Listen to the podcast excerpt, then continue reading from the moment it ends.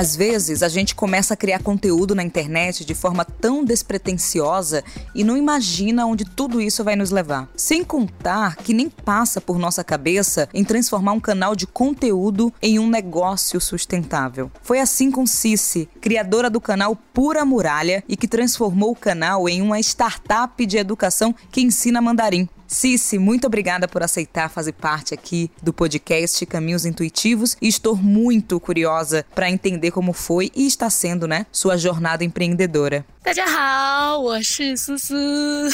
Oi, gente. Sou a Cici. Muito obrigada pelo convite. Monique, estou muito feliz aqui com vocês, contar um pouco a história, contar um pouco a Pulmolália. Eu sempre falo que eu sou chinesa da China mesmo.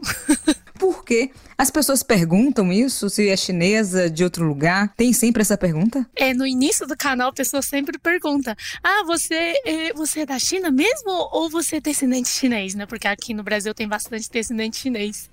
e aí teve um belo dia a gente pensando: hum, é bom ter um, um slogan, né? Então vamos falar chinês da China mesmo. Aí ficou. Adorei.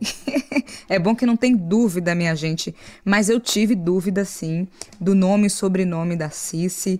E aqui nos bastidores eu tentei entendeu? Então a gente vai aprender com ela a pronunciar certo do jeito chinês mesmo, da China mesmo, já que você trouxe isso, entendeu? Então, por favor, ensina pra gente como é que pronunciamos seu nome do jeito chinês, de verdade. Muito bem. Então, vamos lá, aulinha de chinês.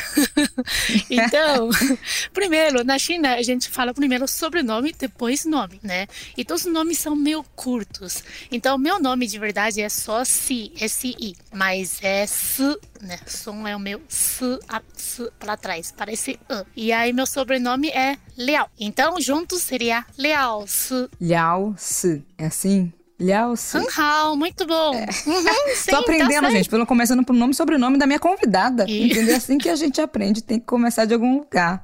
Liao muito obrigada. Si. Si. Tem que ser pra trás. Sim, é meio uh, isso. Uh, si. Ai, si, si. Vamos nessa. Porque vamos falar muito sobre isso aqui. Mas antes eu queria saber, antes de criar o canal, assim, você fazia o que exatamente? É só porque você nasceu falando mandarim e aí falou, ah, eu acho que eu vou ensinar a galera? Ou teve uma preparação, teve estudo? Como é que foi? Na verdade, isso a gente tem que voltar pra 1993, quando eu tinha seis anos.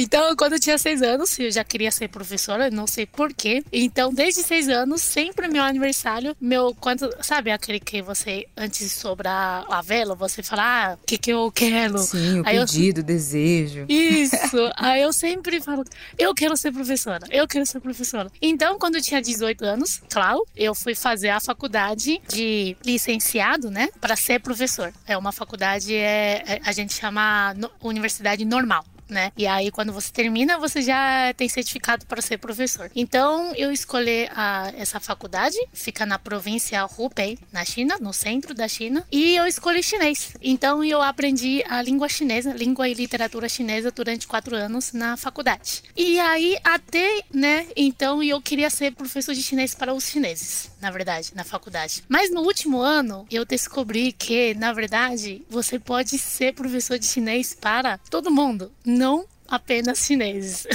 então eu fiz um mestrado. Aí o mestrado é mais focado para ensino de mandarim para estrangeiros. E aí durante o mestrado surgiu essa oportunidade de você pode dar aula, né, de verdade fora do país para só para estrangeiros. E aí eu vim pro Brasil em 2011. E eu fico pensando, por que Brasil? O mundo é tão grande e você resolveu Brasil. Teve algum fator chave para essa decisão? É, eu falo que, tipo, eu escolhi Brasil, mas Brasil me escolheu também. Porque, é, na verdade, uh, quando eu tava, eu ainda tava no mestrado, né? Então, essa oportunidade, ela entre as par parceiros da universidade. Então, um dos parceiros é o Unesp, né?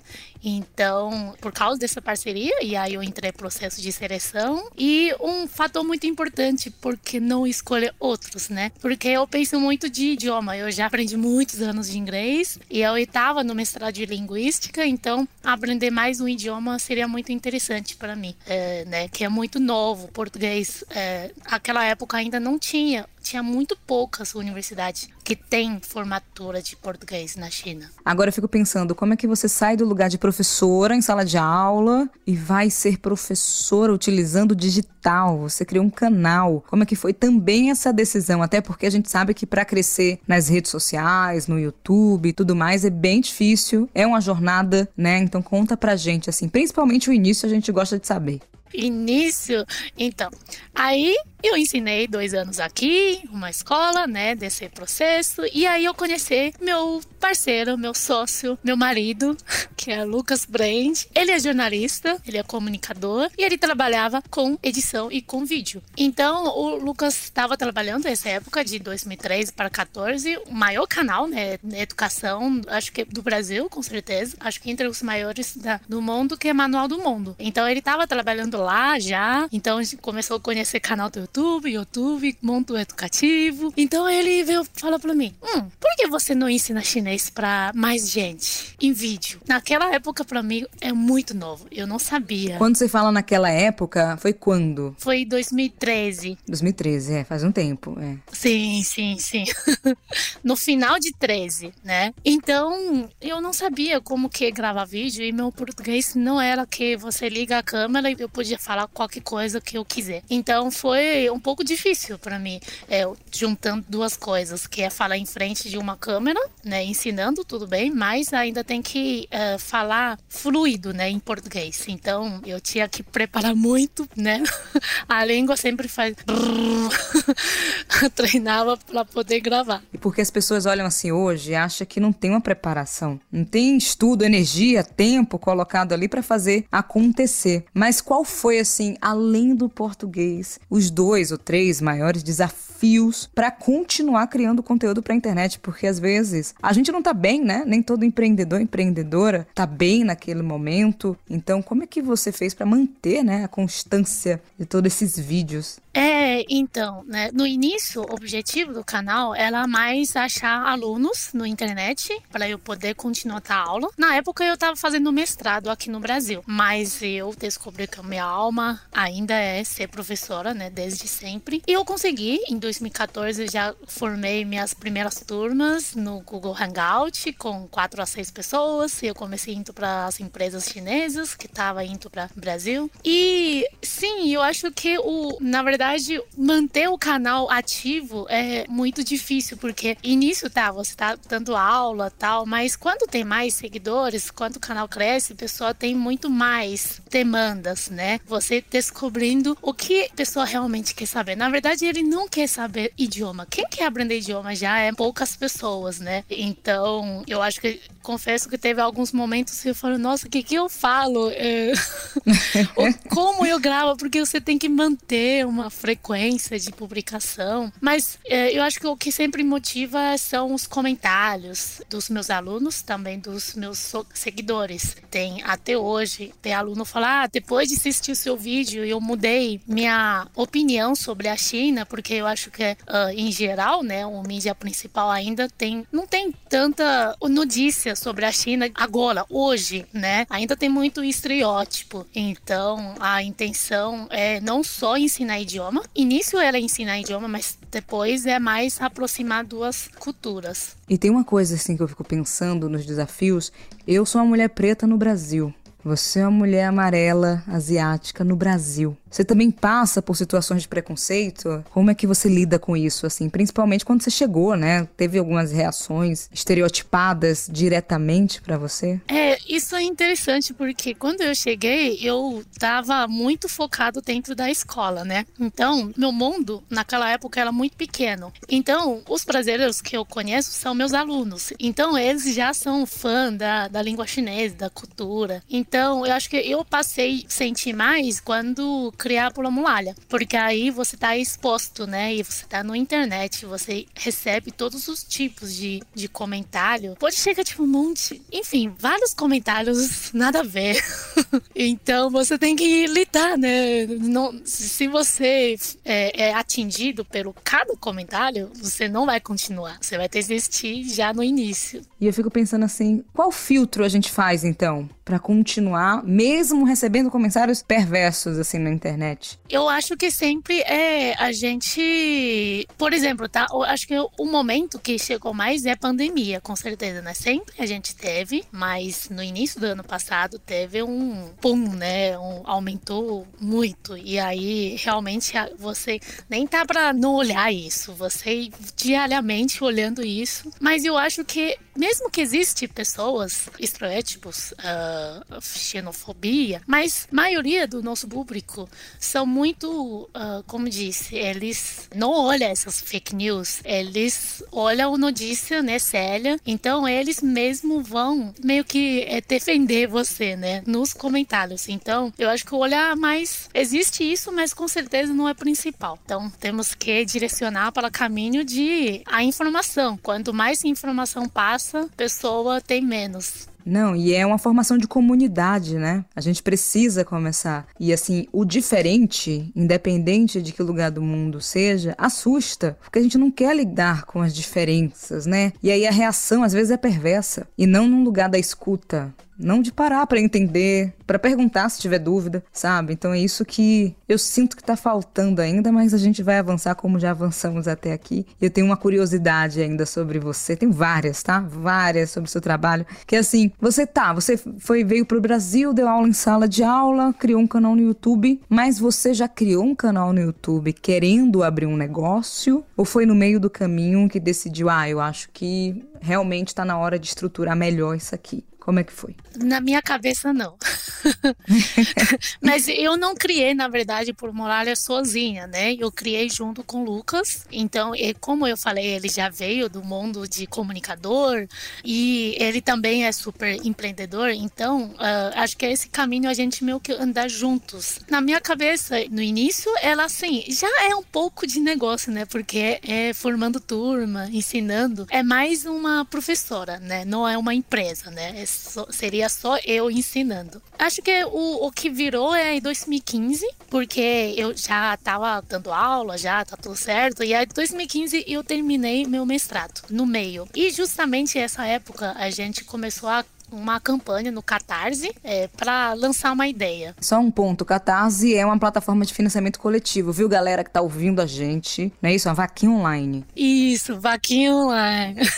pra galera saber e se precisar também utilizar, né? Sim. Pra todo mundo ficar sabendo bom. aqui. Bom, então essa ideia já não é mais só para os poucos alunos, é mais para a massa. Fala, então, gente, é, chinês não é monte rapisco. Olha as cartas, né? A ideia da a gente chama caixa mágica de chinês é uh, usar, é quebrar primeiro gelo. Porque a pessoa fala, ah, chinês é impossível. Aí a gente fala, hum, peraí, então, mostrar a carta. O que significa esse ideograma, né? Porque a gente usou várias imagens, né? desenhos, para interpretar essa ideia do ideograma. E aí a pessoa fala: nossa, realmente, o chinês é muito lógico. Por exemplo, se você juntar o fogo e montanha, forma uma nova palavra. O que, que é? E o que, que é?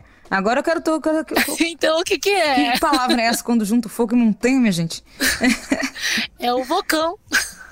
Nossa, gente, é isso. É muito mais fácil que aprender inglês. Se for assim, eu vou me cadastrar logo lá no, na sua startup, porque já já eu falo mais sobre isso, mas eu tô empolgada. É, então, a ideia naquela época é lançar essa ideia. E aí, depois a gente passou, claro, né, sete meses só pra fazer essa caixinha. Eu vou mostrar um pouco, mas não é. Acho que não tá pra ver, né? Esse é um podcast, mas é esse. Só pra você ver. Hoje, se eu me matricular, eu recebo isso também? Qualquer pessoa que está ouvindo aqui se matricular, gente, eu estou vendo a caixa mágica do Cinei. Vocês, vocês não estão vendo.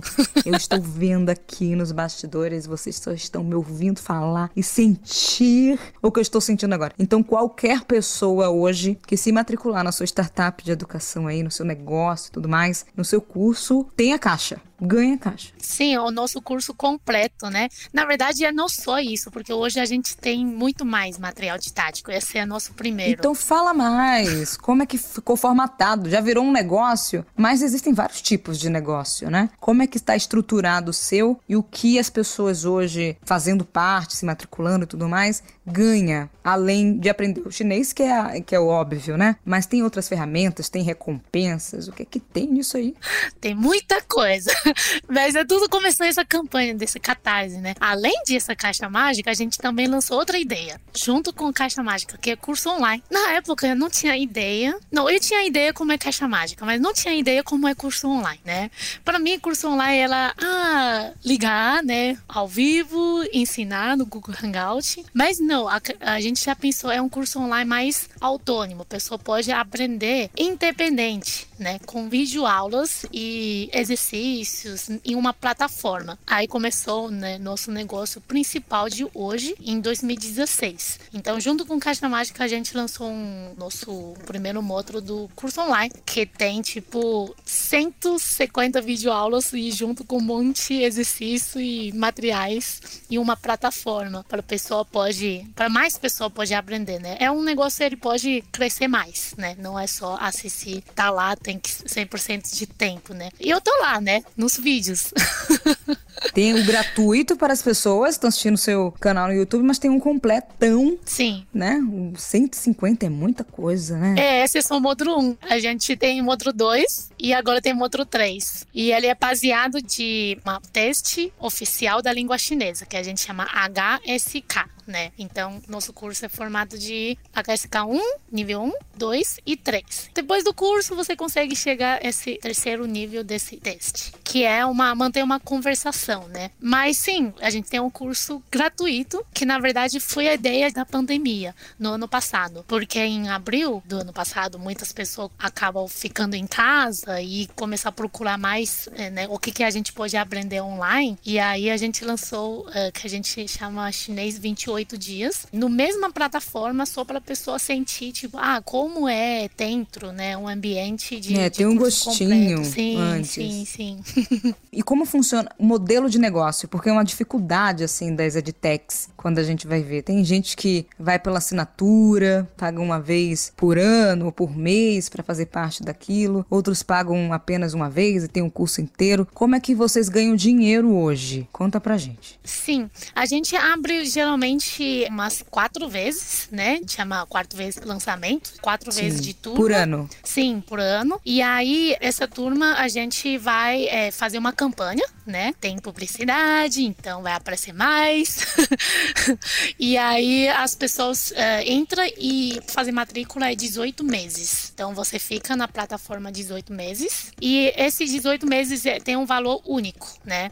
Então, não é mensalidade, é, que a gente ainda está aprendendo, né? Né? Tá uh, aprendendo como trabalhar com assinatura, mas no momento a nossa matrícula é um valor único. Então a pessoa pode parcelar, mas é um, um, valor cheio, né? Que você pode ficar 18 meses aí não tem mais custo nenhuma. E claro, você ganha material, porque o material, né? É, ele ele surgiu desde 2016, depois da Caixa Mágica, a gente descobriu que não pessoa quer uma coisa física, não é só online, né? Que é online e offline tem que ser juntos. Quer receber né? Que é, e ainda mais na pandemia, assim, quanta saudade a gente teve de qualquer coisa relacionada à física. E na educação online, então, sim. provavelmente essa demanda aumentou muito também, né? Sim, sim, sim. Com o livro você pode sentar, né? Abrir o livro, ligar o computador e vai lá estudar mesmo. É um né? ritual para estudar sim, isso. Sim, sim, sim. Então, o nosso negócio, a nossa escola agora funciona nessa forma. E claro, durante o curso, às vezes a pessoa fala, ai, o curso online são um monte de vídeos, né, largado lá. e aí a gente sempre fala, não, porque a gente tem a equipe de professores que sempre está lá respondendo as dúvidas. E aí tem um vídeo uh, um a um, por exemplo, eu com você aqui. A gente chama conversa um a um em alguns momentos para aluno poder praticar, né, ver professor e conversar um pouco, né? Ah, eu estou sentindo dificuldade para blá. Então tem esses momentos também durante o curso, não é que a gente né, vendeu e foi embora. Faz os vídeos, vai embora. É. É. Cadê isso? Cadê a Cici, gente? Sumiu. Não, não sumiu. Hoje tem quantas pessoas na equipe de vocês? Hoje a gente tem 13 pessoas. Nossa, é, é, é, um time interessante, viu? Pensando na realidade do Brasil. Você já se imaginou assim? Você já, quer dizer, em algum momento no início, quando você desembarcou no Brasil, falou assim: eu vou dar aula em sala de aula mesmo, é isso que eu quero. Você pensou em ter um time de 13 pessoas, uma empresa de educação? Já tinha passado essa cabeça? Com certeza não, né?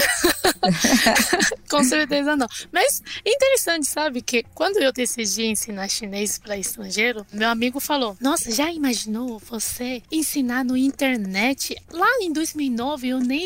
No internet, ele falou: ensina para todo mundo. Você nem precisa sair de casa. Você fica em casa e ensina para todo mundo. Olha, agora eu vou falar para ele: Você vê o futuro. Tá vendo, amigo? Exato. Já tava ali plantando a sementinha. E no empreendedorismo é assim, né? Os amigos, pessoas próximas. Claro, tem gente que vai falar besteira e a gente precisa filtrar. Mas tem outros que vão trazer algumas ideias que a gente fala assim: como? É impossível. O que, é que você tá falando? Olha só, foi em 2009, estamos em 2021. Olha como as coisas mudam. E você vai lembrar da fala dele. Então acho que é isso que a gente tem que ter no radar, né? Como é que a gente começa a filtrar e olhar com mais atenção com esses insights, feedback, tudo que a gente vai recebendo no meio do caminho, porque talvez não seja útil naquele momento, né? Mas daqui a dois, três anos, você vai lá, ah, fulano falou isso, talvez o momento seja agora. Então fica a dica aí para você que tem amigos, como o amigo da Cis, que falou em 2009, e hoje ela tá com três pessoas no time da startup de educação, minha gente. Então é assim que as coisas funcionam. A gente precisa começar nesses relacionamentos também.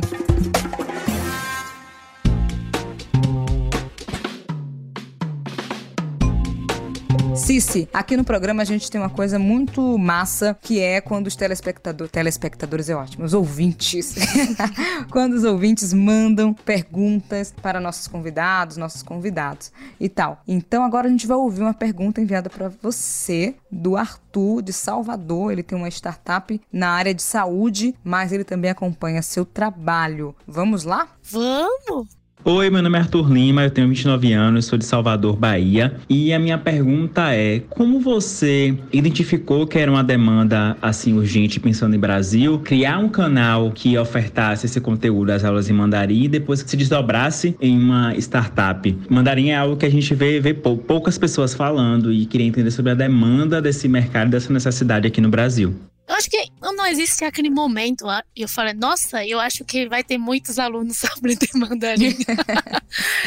é meio natural, porque eu vim aqui no Brasil Lembrou por quê? Para ensinar chinês para brasileiros, né? Nem estrangeiros, brasileiros mesmo. Então, quando eu estava na escola, né, presencial, a demanda já subiu muito, porque a escola foi iniciada em 2009 e 2009 é interessante que a China virou o maior parceiro comercial, né, do Brasil. Então, acho que é um ano meio marcante e de 2009 para 2011, quando eu vim aqui, a escola já cresceu muito, né? Pensando no número de estudantes de chinês. E esse é presencial, né? Falando que já tem um crescimento muito alto. Então, quando você ir para a internet, você descobre que não só em São Paulo, tem muitas outras cidades, tipo no Rio de Janeiro, Minas, até Fortaleza, tem muitos alunos que eu nunca fui para Fortaleza, nunca fui para Belém, mas em 2014 eu já tinha alunos lá e eles me contaram que tem muitos interessados na cidade. E olha que interessante, eu tinha uma turma é, em 2014, tinha quatro pessoas só. E aí duas pessoas são de Perém e as duas pessoas trabalham em mesma universidade. Os dois são professores. Eu falei, que, que chance acontece, né? Então, quando você ir pela internet, você descobre que, mesmo que tá longe, mas tem muitas pessoas, eles querem aprender mandarim e eles não sabem onde aprender. Porque tem maioria das cidades não tem escola de mandarim igual escola de inglês. Não tem nem chinês, talvez. Mas não quer dizer que essa cidade não tem pessoa que quer aprender mandarim. E tem uma coisa que às vezes a gente nem sabe que precisa ou queria aprender, impactado por um vídeo, um conteúdo, e aí começa a despertar. Com certeza. Né? Fica assim, ai, nossa, que legal, gostei disso aqui, deixa eu procurar onde é que tem mais. E aí a gente vai buscando, buscando, e aí quem sabe a gente acaba na sua startup ou em um conteúdo do seu canal. Então é muito nesse lugar, né? Esse universo da internet. E como é que você lida com o crescimento? Como é que você lida com tanto crescimento, assim? Por exemplo, a primeira vez que me impactou foi na Liberdade, né? Aqui em São Paulo tem um bairro Liberdade, então lá muito fácil hoje em dia, hoje em dia não, né? A pandemia, mas antes,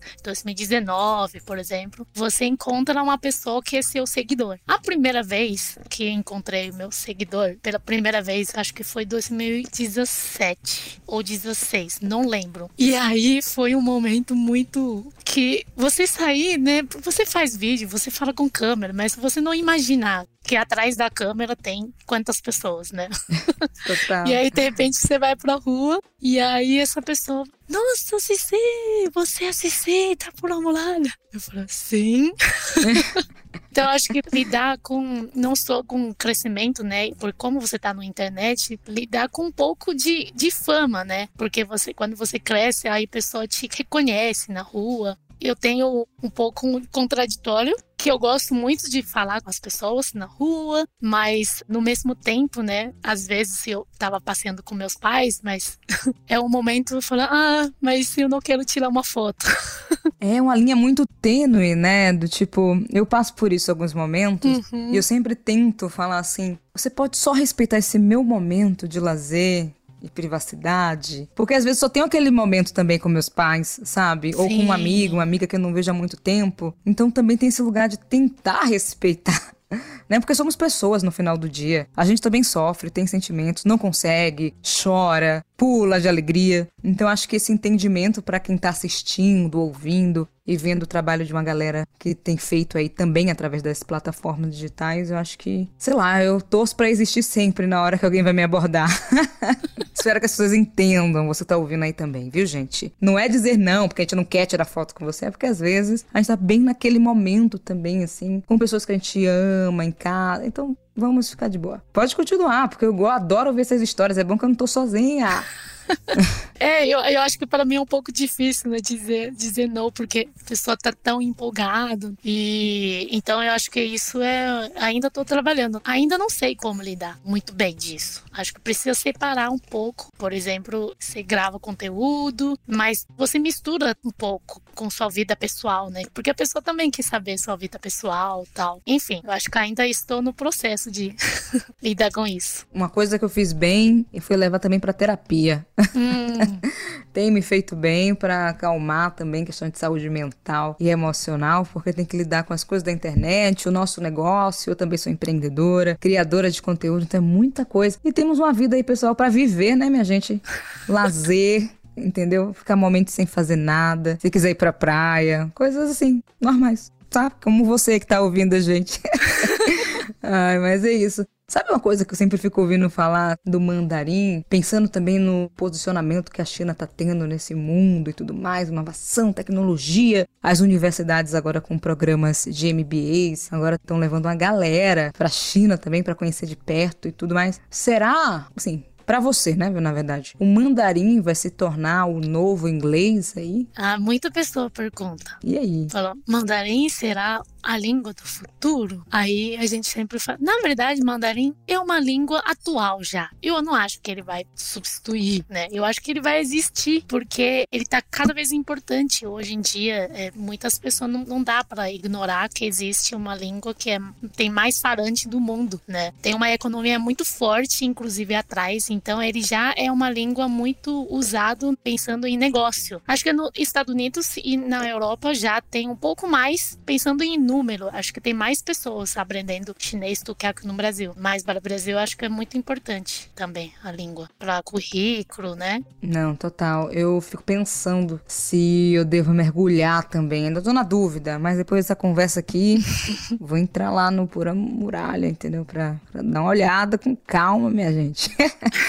e tem uma, uma dúvida que sempre surge assim numa galera que está empreendendo ou criando conteúdo para se tornar um empreendedor ou um empreendedor digital. Se existe, ou se foi seu caso, o caso do Lucas também, momento certo para ter aquela segurança de romper com outros projetos, com outros trabalhos. Resumindo, existe algum momento onde você larga a faculdade ou larga o CLT para se dedicar 100% ao seu negócio? Tem aquele momento? Se tem mesmo esse momento que dizem por aí, qual foi o de vocês? Bom, na verdade, eu posso falar mais por ele, porque ele teve dois momentos Compartilha. É, como eu, né, sempre fui professora, então eu acho que esses dois momentos eu quero contar para vocês, né, dele, né, no lugar dele. Primeira vez ele saiu do CRT, de ser jornalista, né, para a China. Ele saiu do emprego só para ir estudar chinês na China. Uau. Isso acho que para muita pessoa é um, uma loucura.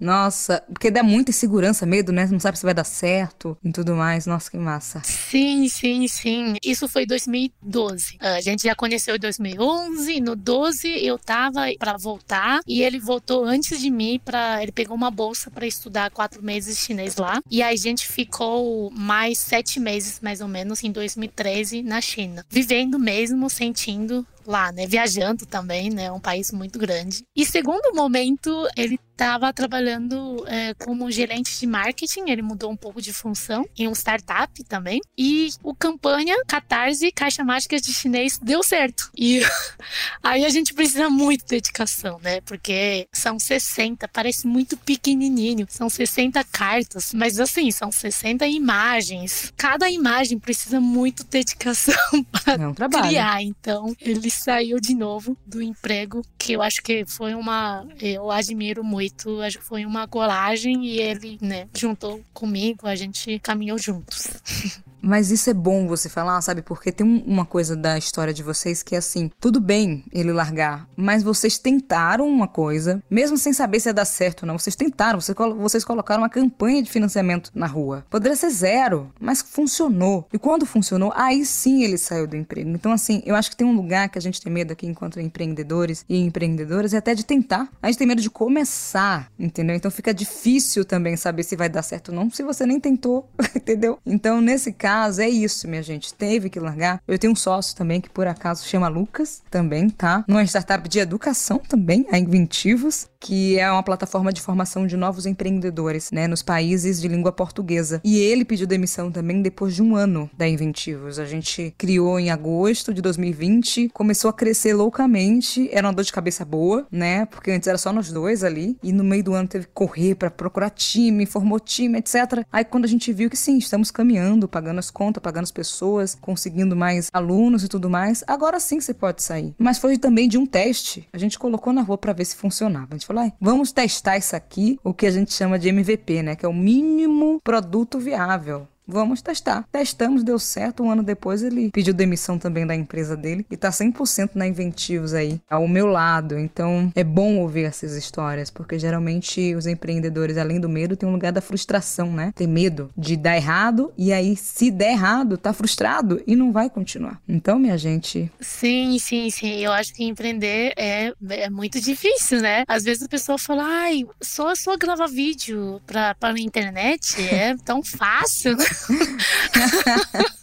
Pois é, acordei, gravei, acabou. É só isso mesmo. Que nem podcast, não tem preparação, não tem os bastidores aqui. É porque vocês não estão vendo nada, não, gente. Tem time, tem um monte de coisa. Tem produção pra saber a data certa da pessoa, o horário, toda uma logística. E fora da administração, né? Que é uma coisa a pessoa não vê, né? Não, é engraçado isso, né? Porque na verdade as pessoas só querem ver o resultado final público. Se você não publicizou, se você não aparece na internet, ou. Ah, então, beleza, não funciona. Tipo, não, gente, calma, tem muitas coisas. Pra manter de pé, pra chegar no momento do vídeo, do momento do podcast, teve uma jornada, entendeu? Uma preparação. Entender tema, pessoas aqui no meu caso tudo mais. No caso de vocês também, tem que ficar atualizando, se mudar alguma coisa também na linguagem, na linguística, tem que atualizar os alunos. Então é um trabalho, minha gente. Tudo é trabalhoso, a gente não vai ter resultado daquilo que a gente não produz. A gente não vai ficar aqui sentado e assim, ai, vai acontecer, não vai. A gente, tá- às vezes a gente produz tanto e às vezes o resultado nem vem. Imagina se a gente ficar parado, não dá não. Não dá. e pra gente fechar aqui, se, se, porque se me deixar, eu vou ficar aqui umas duas horas com você, entendeu? Ai, muito bom ouvir você também. Adorei. Eu tenho uma, uma pergunta chave aqui pra gente fechar, então. Dica, uma dica, assim, que você gostaria de ter ouvido no seu início do canal, no seu início, na hora que criou um negócio, assim. Qual dica desse universo empreendedor, digital, nesse universo também de influência, né? O que é o marketing de influência, você trabalha com sua imagem também. Qual aquela dica que você gostaria de ter ouvido e você está passando agora para outras pessoas aqui? Bom, quando você fala dica, eu pensei uma de mais da, do canal do YouTube, mais da minha imagem. Então vai com essa, depois vai com do negócio. Duas dicas aqui, minha gente. Vai lá. Ok. Eu, pessoalmente, início, eu acho que eu cobrou demais de, ah, eu quero ser uma professora que fala português certinho para eu poder gravar um vídeo. Só que as pessoas que vê você no início nem parece minha, meu rosto, parece sua mão escrevendo ideograma. Mas pessoa que vê você, tudo bem, você não fala certinho português porque você está ensinando mandarim. Então, pensando esse de personagem, né, minha. No início, acho que eu falaria para mim, né, sete anos atrás, que seja você mesmo. não precisa fingir ser, ser outra pessoa, né, em frente da câmera. Acho que isso talvez serve para várias pessoas. Às vezes você quer ser uma outra pessoa e perder você, mas na verdade a pessoa gosta de você. Do jeito que você é, inclusive. Você que não sabe, porque tá tão. entrou num personagem e esqueceu. Às vezes a gente esquece se ficar muito tempo. Então, boa dica essa, adorei. E do negócio, uma dica para negócio. Na hora que tô começando ali, não sei o que fazer. Sim, o negócio é primeiro pensa em produto é muito importante. Mas ter retorno, virar o dinheiro também, mais importante ainda, porque não tem o dinheiro, você talvez não vai continuar seu negócio. Então, no início do nosso nosso curso, a gente focou muito, acho importante focar muito no produto, no curso, melhoria, mas melhoria nunca acaba, né? Então, uma hora tem que colocar em pé, tem que tem que ganhar dinheiro. tem que colocar no mercado, na verdade, né? Ganhar dinheiro. Colocar mercado para testar, né? Não, e é ótimo você falar de dinheiro, porque às vezes a gente fala, não, é porque é meu sonho tal. Sim, gente, é o sonho, mas você quer transformar em negócio? Negócio, para dar certo, precisa de dinheiro para crescer, fazer, entregar o que tem que entregar para os alunos, ou independente da área, para o seu cliente. Ter pessoas para fazer isso, porque você sozinha vai chegar um momento que não vai dar conta. Uma coisa é começar sem estrutura. Outra bem diferente é continuar sem estrutura. Assim, não dá. Não dá para sair do zero pro um sem estrutura mais, gente. Entendeu? De um para cem não tem condições. Então, como é qual produto, serviço está criando que realmente a pessoa compre e acredite naquilo? Se tiver que mudar, muda. A gente mudou muito aqui também na Inventivos. Ajusta. Como você falou, né? Ajustes vão acontecer sempre porque a gente quer melhorar. As coisas vão mudando, mas também tem que ter agilidade para isso. Isso. Eu vou deixar só uma dica aqui minha, então, para fechar que assim, se você não souber, tiver em crise e tudo mais, peça ajuda. Eu tenho certeza que alguém da sua bolha e outras pessoas que você tem acesso, nem que seja através de redes sociais, poderão te ajudar, poderão te responder, entendeu? Empreender não precisa ser solitário não, minha gente. Se ajudem enquanto empreendedores, tirem dúvidas entre empreendedores. É assim que a gente consegue realmente fazer o negócio funcionar funcionar e por aí vai. Ai, falei demais aqui no final, inclusive, né, Cis? Ai. Falou bonito, isso mesmo. Ô, gente. Muito bom. é, eu tava falando pra mim mesmo, sabe? Quando você fala, eu tô falando pra mim. Porque eu também queria ter ouvido há 10 anos, quando eu comecei a criar minhas coisas. Mas vamos nessa.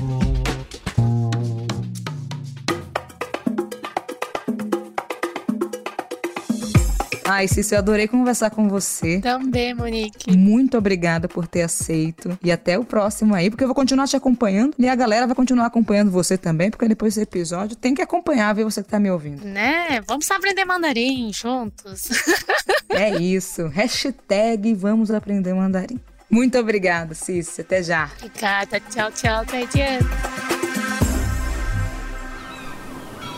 Este podcast foi editado pela Maremoto.